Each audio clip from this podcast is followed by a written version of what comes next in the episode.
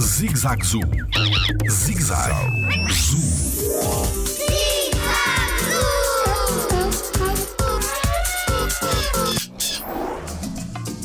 Como é que as aves nadam?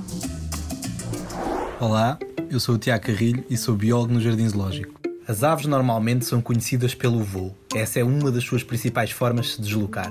No entanto, existem algumas aves que se adaptaram a conseguir nadar. É o caso, por exemplo, do pinguim, dos pelicanos ou até dos flamingos. O que acontece é que elas, para conseguirem nadar, entre os dedos, elas têm uma ligação que se chama membrana interdigital.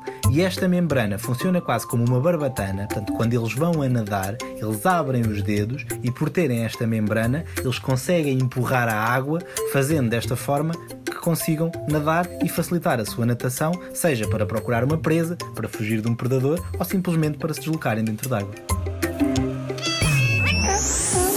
Jardim Zoológico.